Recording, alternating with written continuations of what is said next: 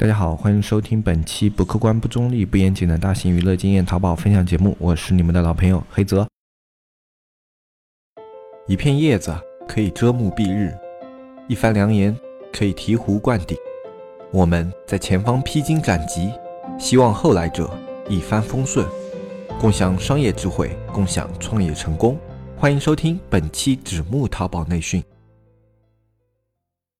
那么今天这一期节目呢，我们主要跟大家讲一些你在开年的时候可以用到的一些淘宝运营的小技巧，或者说啊你在淘宝运营的时候需要注意的一些小的事项。那么像这些点的话，它往往不会给你的店铺产生质变，它不像直通车转展玩法，或者说像一些搜索或者螺旋玩法，它能够给你带来本质上的一些变化。但是注意这些小的点，它可以帮你挽回很多你原本要损失掉的流量，或者说原本要损失掉的一些转。化啊，那这些小的点，如果你每个点都给他去注意一下的话，它可能可以给你的店铺整体再往上啊走一个曲线啊。就很多这种小技巧不注意的人，他可能转化率会比较差。那么长期下来的话，他的店铺会下滑趋势比较明显。那么如果你在就好像你在学习啊，或者说你在工作中有的很多细节你注意了，那么你的整体表现啊就会往一个优的方面去走。那么它会。会形成一个缓慢的进步，它起到这样的一个作用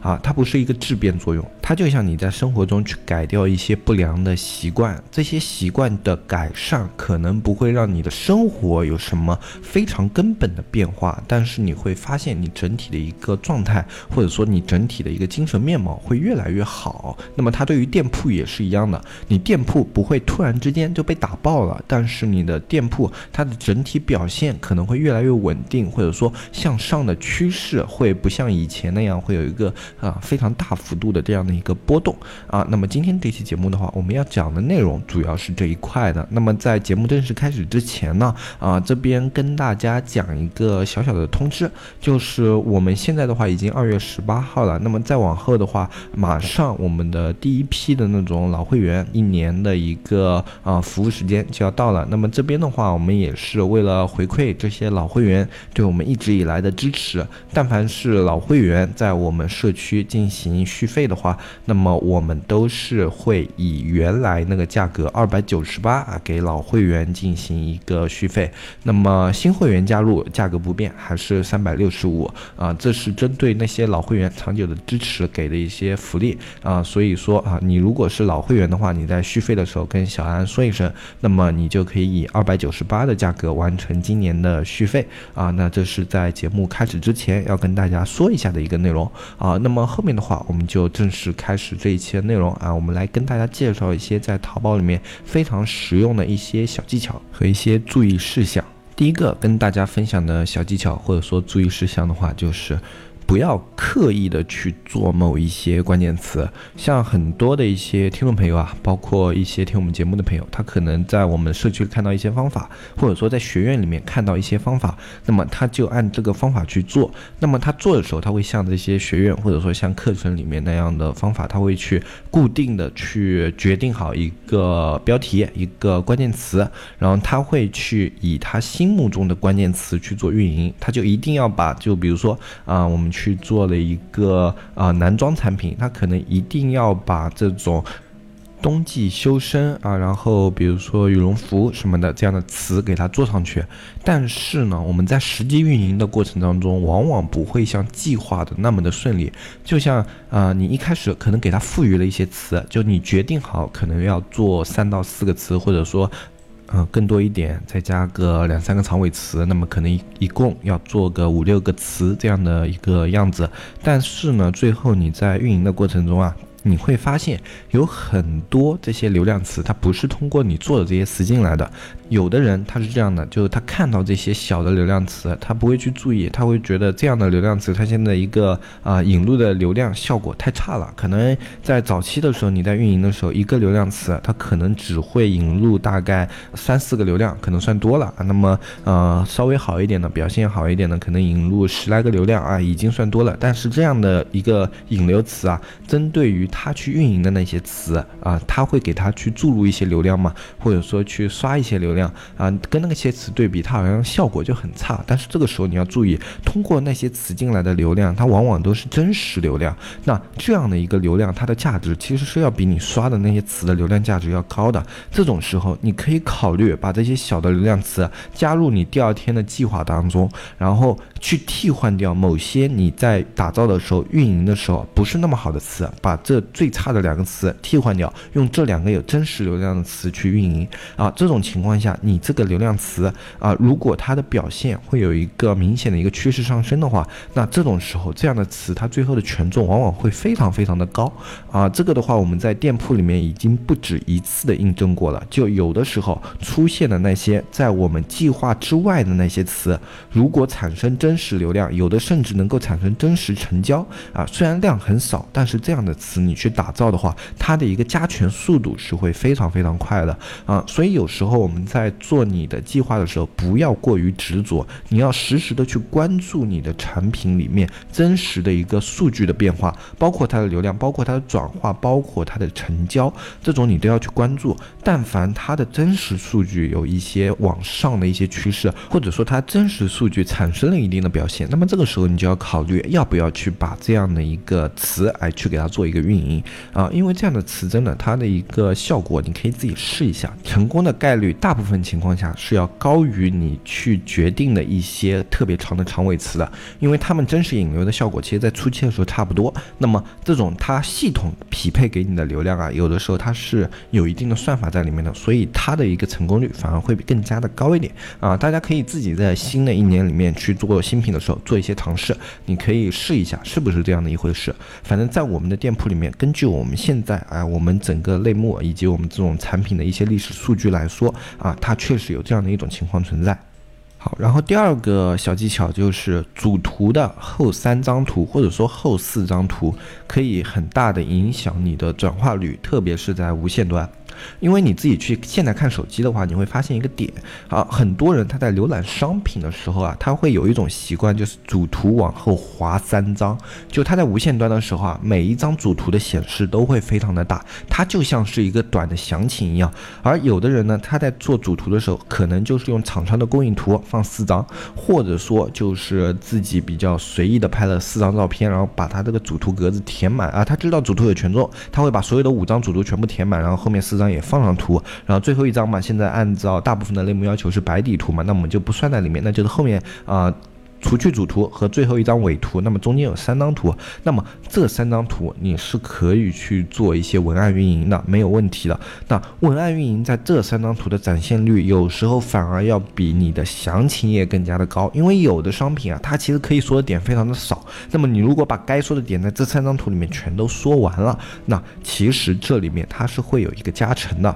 不过还有一个要注意的点，就是类似于像一些极有家啊这样一些的内置平台，它的第二张图要求。是跟主图一致的，就是它不能有牛皮癣啊什么，这种时候你要注意一下，这个第二张图你尽量也按主图那样去做，因为你一旦你加了文案什么的，有可能你在这个基友家重新评选的时候，你会因为这样的一些啊因素，你可能会被清退基友家的资格啊，所以这个大家也是要注意一下的。嗯，你如果不是一些基友家用户，你就可以用三张啊什么的，啊，包括不光基友家，有的什么那个中国制造啊，然后有的一些那种工厂什么的一些，就是反正它内置平台。都是有要求的，你可以自己去看一下。那如果他对第二张主图的规范有要求，你就按他的要求来；如果他的规范没有要求的话，你就可以把第二张主图当成一张详情页去给他做一些设计，做一些卖点的一些投入。它这种时候，它的展现率有时候是非常非常高的。嗯，大家可以注意一下。那么有的类目的话，它本身主图就可以放一些营销文案，这种类目就更好了。它可以在你的主图里面突出一些卖点。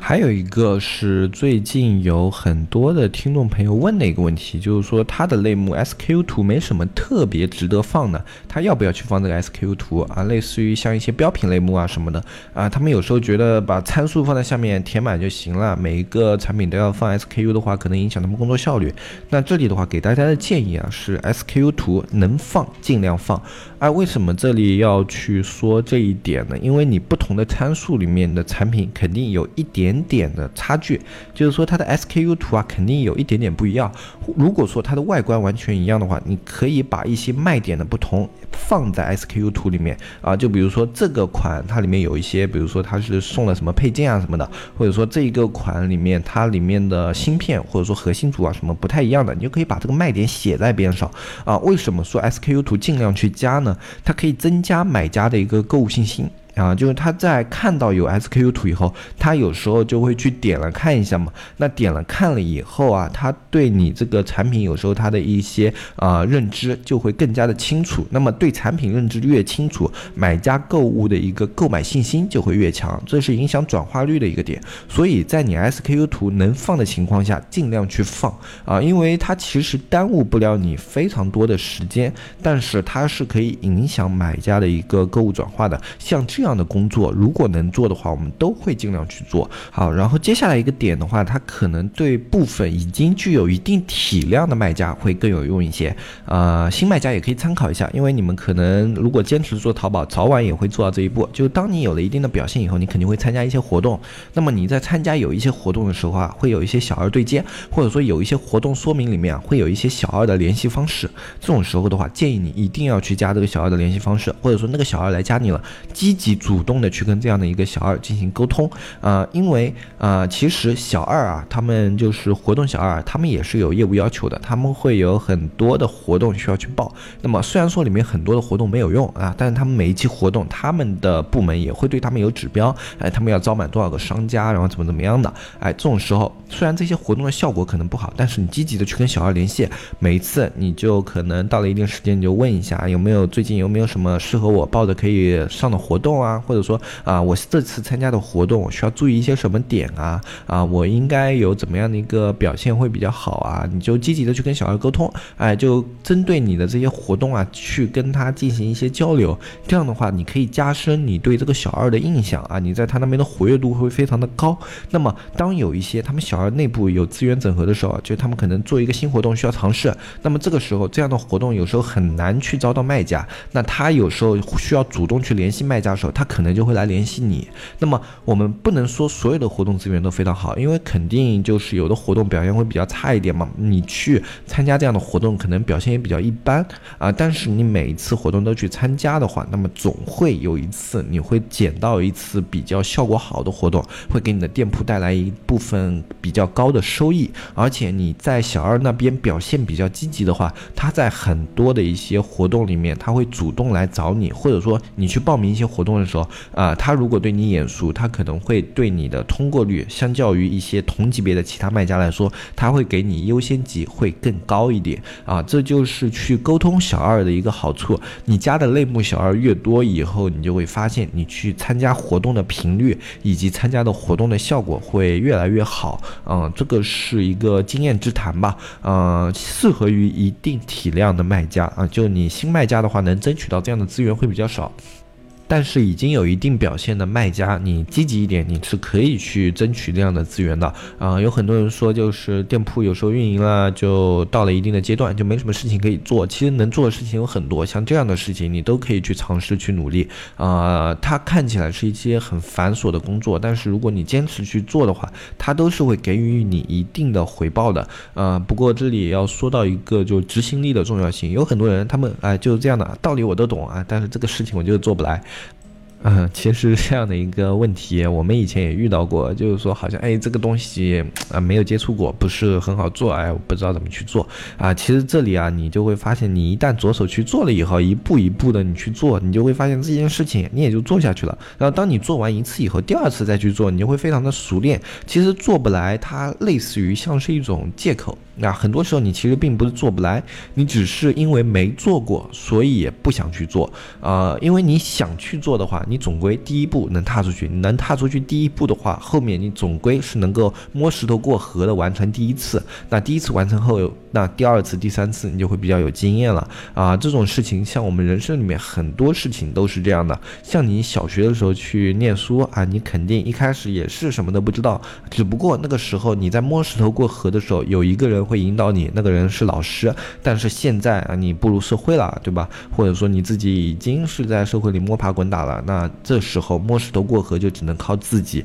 那很多一些啊比较年长的，或者说比较有经验的商人，他们都是知道这一点所以一些在商商业里面啊，他摸爬滚打越久的人，更愿意去做尝试，因为他知道他现在在这个年龄段，他每一次尝试，他都是一种经验。那这种经验最后的获益人永远是他自己，不管是好的经验还是坏的经验，获益人永远是他自己。所以说，在商业或者说创业这个坑里，你待的越久，你就呃越会发现，就是创业成功的那些人，或者说在这个领域做的比较好的那些人，他们更愿意去做一些尝试啊。有的时候他们可可能在这个领域他都没什么经验，不是特别的擅长，但是你跟他说这个事情，他愿不愿意去试一下的时候，他们的回答往往是愿意的啊。只要他这个成本，这种去做尝试的一个尝试成本啊，在他们的一个规划的一个合理范围之内，他们往往是愿意去尝试的。这就是因为尝试可以给他们带来很多的一个收益，这个收益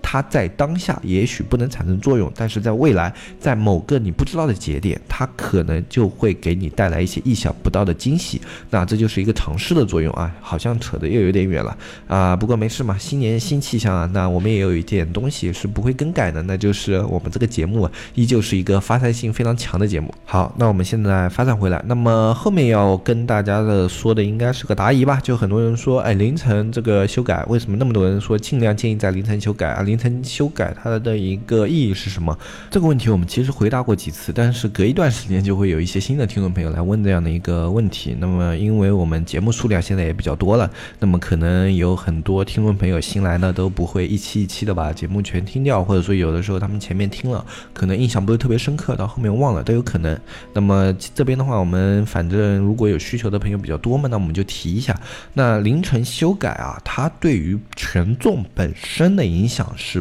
不是特别大的？就比如说你的东西，有时候如果你要做一些修改的话，你不在凌晨修改，它不会影响你宝贝本身的属性，它跟修改时间没关系啊。就比如说你修改这个东西，你修改一下属性的话啊，他说哎，我在这个点修改属性，后来降权了，那这个降权跟时间点是没有关系的，是因为你修改属性这个操作导致它降权了。就比如说你修改属性的话，这个如果你修改的不好的话，很大部分情况都是会降权的。所以说属性这个东西尽量不要去动，就你第一次上。传宝贝的时候，尽量让它准确啊。SKU 的话，在啊有些情况下可以去动啊，就你可以尝试的动一下，但是 SKU 也会有一定的概率导致降权啊，所以能不动尽量不要去动。就属性和 SKU 能不动尽量不要去动啊。SKU 可以小幅度的动，但是属性是一定不能动的。主图的话改的话，就是你先往后面放一下啊，放到直通车二三张，放直通车测一下图，然后效果不错的话再换到第一张啊。这种我们以前都说过。那么在这种情况下，你去做修改，但凡有降权，都是因为你的操作导致降权，而不是时间导致降权啊。很多学院他们去说凌晨去做修改啊，或者说有很多的一些讲师也说凌晨去做修改。这里面他们最好的一个作用在哪里呢？一个是凌晨的时候，你的数据比较清晰，因为刚过十二点啊，这个数据清零，然后新的数据还没有生成多少。那么你这个时候去做修改的话，你可以知道这个修改它的一个变化数值到底是怎么样的。啊，因为它最后记录的是整一天的数值，它的影响非常非常的小，那么方便你去做修改前、修改后的一个数据对比，这是其一啊。其二的话就是凌晨的时候，它系统重新收录你的宝贝的时间会稍微快一点，因为刚好这个时时候它的系统在做一个数据更新嘛，它重新收收录的时间也会快一点。然后至于那种凌晨的时候，它会不会影响宝贝权重啊什么的？这种我觉得是一种玄学啊。至少我们就数据观测下来讲，没有说就是说凌晨和其他时间改的话，哎，它的一个效果会差多少？至少在数据上它没有一个明显的表现。那么我们就只能认为这样的东西是一个玄学，可能是很多人的一个心理作用，或者说是一个同理心导致了这样的一个说法非常的流行。但是真实的从数据上的反馈来说，凌晨它并没有影响那么那么的大。然后最后一个跟大家说一下的话，就是改价这个操作能不能经常去做？就很多时候在你去卖出去一件东西的时候，我们 C 店的话啊，就会跟那种卖家去讲价嘛。嗯，有的时候买家说能不能便宜二十，卖家说觉得合理，那就给他便宜了二十。那有的时候很多卖家图方便就直接改价了啊。那其实改价这个操作是会有一定影响的，它的影响并不直接表现在你的宝贝权重，它是表现在什么呢？就比如说你这件商品，你原来可能卖。八十块钱一件，那两件是一百六，对吧？啊，那这时候你说便宜二十，那我便宜下来二十，是不是变成一百四，变成七十块钱一件？那正常情况下的话，如果我们是打折打到这个价格，那就是七十一件啊，没有问题。但是如果你是改价改到这个价格的话，它有可能会出现这样的一个问题，就是说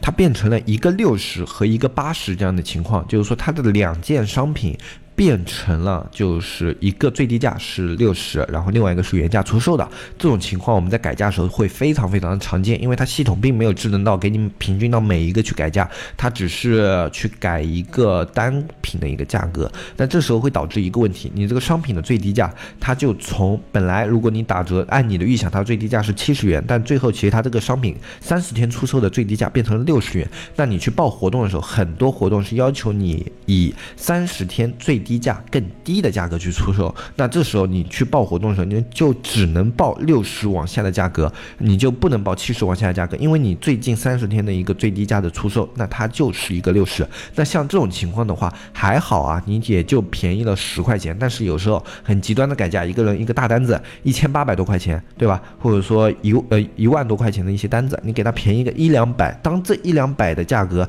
它。同到一个商品上的时候，就这一个商品，它去啊减掉一两百的时候，很有可能它的最低售价变成了五块钱，那就表明你这个商品三十天内都参加不了活动了，它的影响是在这个点啊，所以大家在改价的时候一定要注意，你可以就两种改法，一种是单品改。就是说你平均的去给单品改，另外一种就是返现啊，就是说这边直接改价的话，我们这边没有这个权限啊。但是如果你最后拿到商品了以后，我们可以承诺给你返现啊，甚至可能返的更多一点，给你多返五块钱啊什么的啊，我们可以这样去操作。那如果直接改价的话，可能就是改不了啊，怎么的啊，就可以这样去沟通一下啊。如果实在沟通不了嘛，你反正要改价，你也按那个两个平均去改，不要图方便在下面用那个一键改价啊，一键改价的话就很大概率会出问题。好，那么今天的。话跟大家分享的东西，我们大概就说这么多啊。因为时间关系的话，今天这一期节目我们就说到这里啊。那么在节目的最后呢，再跟大家说一下，如果你是老会员，想要续费我们的社区的话，我们是按以前的会员价格二百九十八给您续费的啊。如果是新会员的话，依旧是我们现在的一个入会价格，也就三百六十五一年啊。如果是老会员是二百九十八一年的，呃，老会员有需求的您就直接去找小安啊。如果是新会员的话，你也可以添加我们的客服小。安纸木电商的拼音啊，微信纸木电商的拼音，添加我们的客服小安，你就可以啊加入我们的社区了。那么拼音的话，在我们下方详情也有啊，就他的微信号在下方详情都有。那么今天这期节目我们就说到这里，我是黑泽，我们下期再见，拜拜拜拜拜。